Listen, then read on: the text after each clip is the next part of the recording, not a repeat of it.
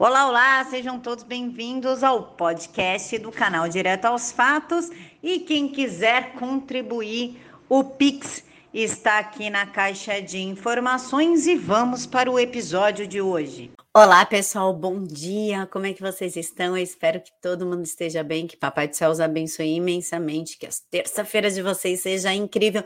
E vocês viram um vídeo da resenha que eu fiz a respeito do A Sombra de Stalin? Eu prometi para vocês, o vídeo já está disponível, ou vocês vêm no izinho aqui, ou na caixa de informações. E, claro, aproveita e se inscreve no canal novo, porque eu vou postar lá segunda, quarta e sexta livros, filmes, as últimas do cinema, as últimas da literatura, enfim, para quem curte esse tipo de conteúdo. E vem cá, olha só. Lembra quando Lula falou que o apartamento lá do Guarujá, o tal do triplex, não era dele? Tanto que o MST invadiu, vocês lembram? Se é do Lula é nossa, aquela palhaçada toda. E ele negando o tempo todo que o apartamento não era dele, inclusive desafiou o Sérgio Moro a mostrar o que ele roubou e o que mais chama atenção são pessoas que ainda falam que ele era um excelente presidente, que a economia estava punjante com ele. É lógico que estava. O Fernando Henrique Cardoso entregou o Brasil redondinho para ele, com os cofres cheios, e ele foi lá e acabou com tudo, colocou o Brasil nesse caos econômico. Mas o que me causa curiosidade é: se o triplex não é dele, por que, que ele recorreu à justiça para que a OAS devolva 815 mil reais pelo apartamento que não é dele. E fica a dúvida: será que esse apartamento veio do dinheiro venezuelano, segundo o ex-general chavista, que diz que pode demonstrar tudo? E ele afirma que o Lula recebeu dinheiro da Venezuela, ou seja, ele recebeu dinheiro de um país em que pessoas passam fome extrema, estão numa calamidade absurda, sem hospitais com cozinhas comunitárias, vivem numa crise humanitária sem precedente, mas ainda assim ele achou por bem, além de apoiar o Maduro, pegar o dinheiro dessas pessoas. E não esqueçam também que Lula apoia a China, diz que a China é um país sensacional, que eles são bons do jeito que são porque eles são um partido forte, um Estado inchado, em que o governo determina tudo. Determina tudo, inclusive a religião. Religiões na China devem se adaptar ao socialismo, de Xi Jinping. Ou seja, caso dê algum erro nas urnas, alguma coisa aconteça, né? A gente nunca sabe. E Lula seja eleito, nós já sabemos para onde vai o nosso direito de ter religião, de professar a nossa fé. Sabe para onde vai? Para campo de concentração, como é na China.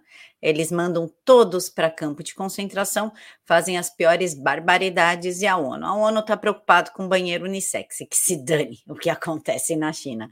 Inclusive, por causa do flango frito, a China lidera vendas de picadinhas. O levantamento é da Organização Mundial do Comércio e eu sempre falei para vocês que as picadinhas eram um balcão de comércio muito atraente, era um balcão de negócios muito atraente e que essa pandefraude nunca vai acabar por conta das picadinhas que está deixando aí muita gente milionária, inclusive os donos, por exemplo, da Pfizer, da Johnson, a China e por aí vai.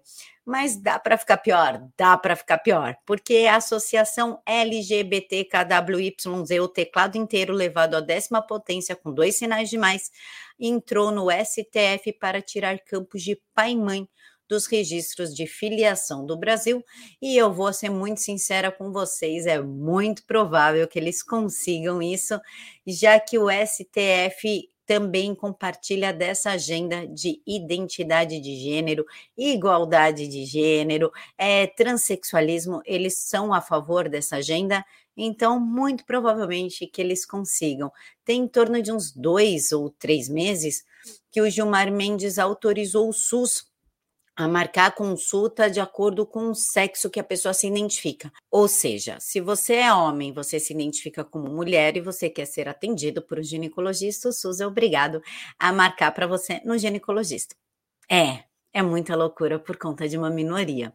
Mas o STF compartilha dessa agenda sim, é muito provável que a comunidade LGBT consiga esse feito. E já que estamos falando de STF, vocês sabem que o judiciário brasileiro custa 100 bilhões por ano.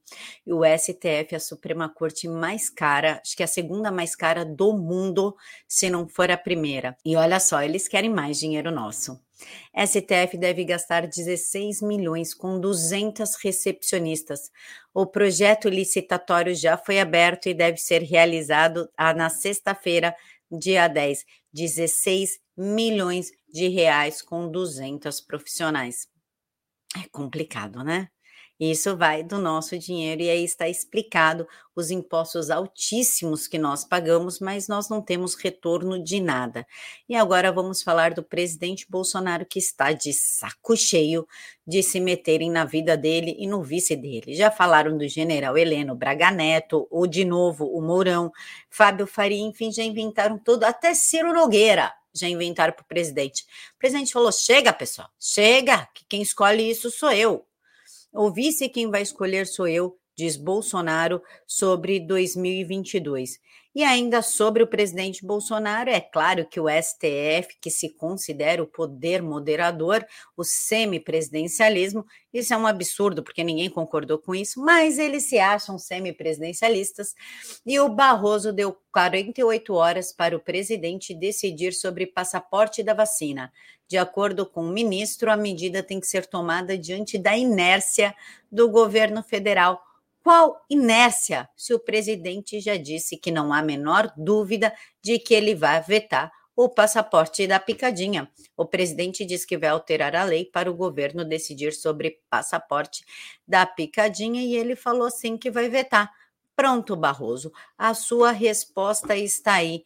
É muito engraçado é, essa tendência, essa ânsia dos poderosos querer decidir o que nós vamos fazer com as nossas vidas. Eles querem determinar até o que colocamos no nosso corpo. Pelo amor de Deus, Barroso, vai cuidar dos processos que está tudo acumulado aí. Bom, pessoal, deixem aqui para mim nos comentários o que vocês acharam. Um mega beijo no coração de todos. Fiquem todos com Deus e até daqui a pouquinho.